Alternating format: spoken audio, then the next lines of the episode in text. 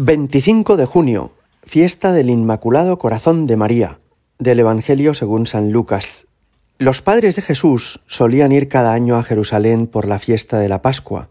Cuando Jesús cumplió doce años, subieron a la fiesta según la costumbre, y cuando terminó se volvieron, pero el niño Jesús se quedó en Jerusalén sin que lo supieran sus padres. Estos, creyendo que estaba en la caravana, anduvieron el camino de un día y se pusieron a buscarlo entre los parientes y conocidos. Al no encontrarlo, se volvieron a Jerusalén buscándolo. Y sucedió que a los tres días lo encontraron en el templo, sentado en medio de los maestros, escuchándolos y haciéndoles preguntas.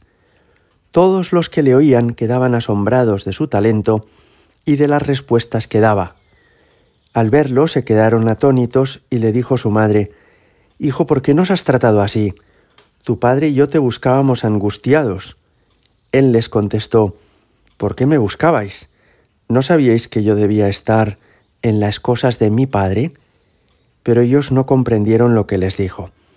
Él bajó con ellos y fue a Nazaret y estaba sujeto a ellos. Su madre conservaba todo esto en su corazón. Palabra del Señor. Seguramente habéis visto alguna vez que cuando se tala un árbol, en el tocón que queda, es decir, en el trozo del tronco que permanece después de haberlo talado, hay unos anillos concéntricos que explican la historia de ese árbol. Podemos saber cuántos años tenía un árbol viendo cuántos anillos quedan en ese tronco. Y también podemos saber si hubo una sequía hace seis años o unas inundaciones hace doce, si ese árbol ha tenido alguna enfermedad, porque todo eso queda como registrado, podríamos decir, en el resto de ese tronco. Lo mismo se puede decir del cuerpo humano. Cuando unos médicos practican una autopsia al cadáver de una persona que ha fallecido, pueden saber exactamente de qué ha muerto y también cuáles han sido los problemas de salud más graves que ha tenido. Pues mira, debía fumar mucho porque los pulmones los tiene fatal.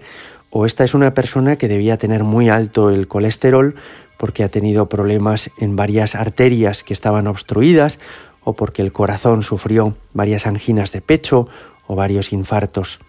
De esta manera, todo queda como registrado en el cuerpo de una persona. Hoy nos decía el Evangelio, María conservaba todas estas cosas en su corazón.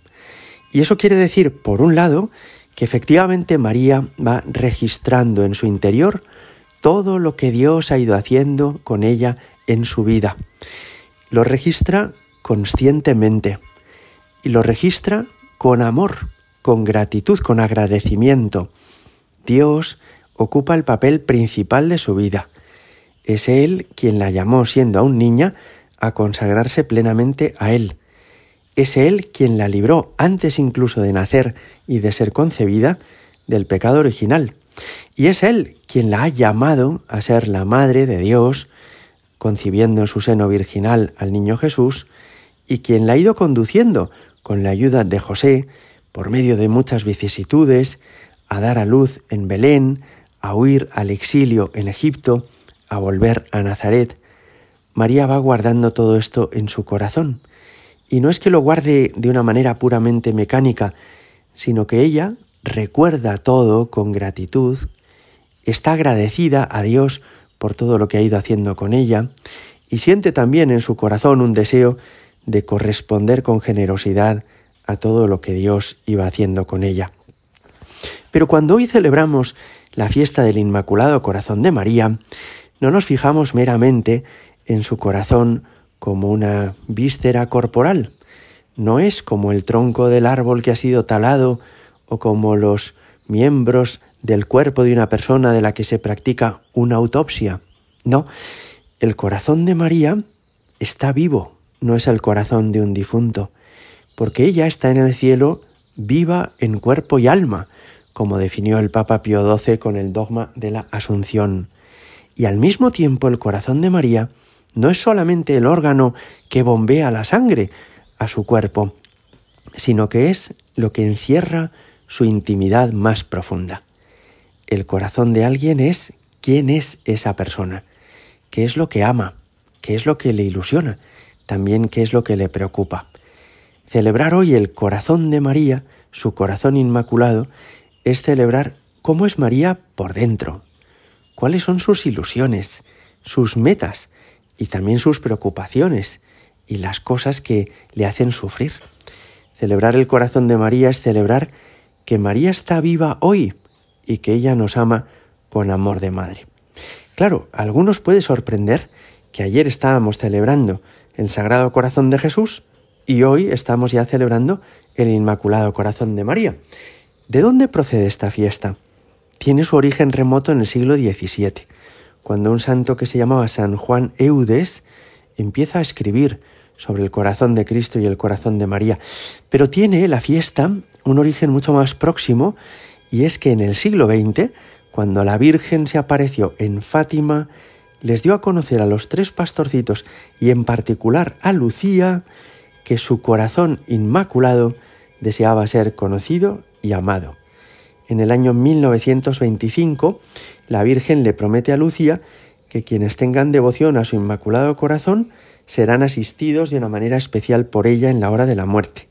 Y solamente nos pide que comulguemos cinco primeros sábados de mes consecutivos, que nos confesemos ese día y que recemos ese día una parte del rosario con intención de darle reparación a su inmaculado corazón.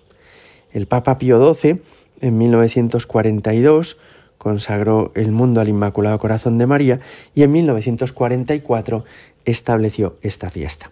Así que celebrar hoy el Inmaculado Corazón de María es una manera hermosísima de completar la fiesta de ayer del Sagrado Corazón de Jesús y también de acercarnos a quien es nuestra Madre y vive y nos lleva en su corazón.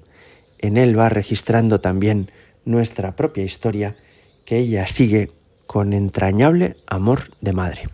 Gloria al Padre y al Hijo y al Espíritu Santo, como era en el principio, ahora y siempre, y por los siglos de los siglos. Amén.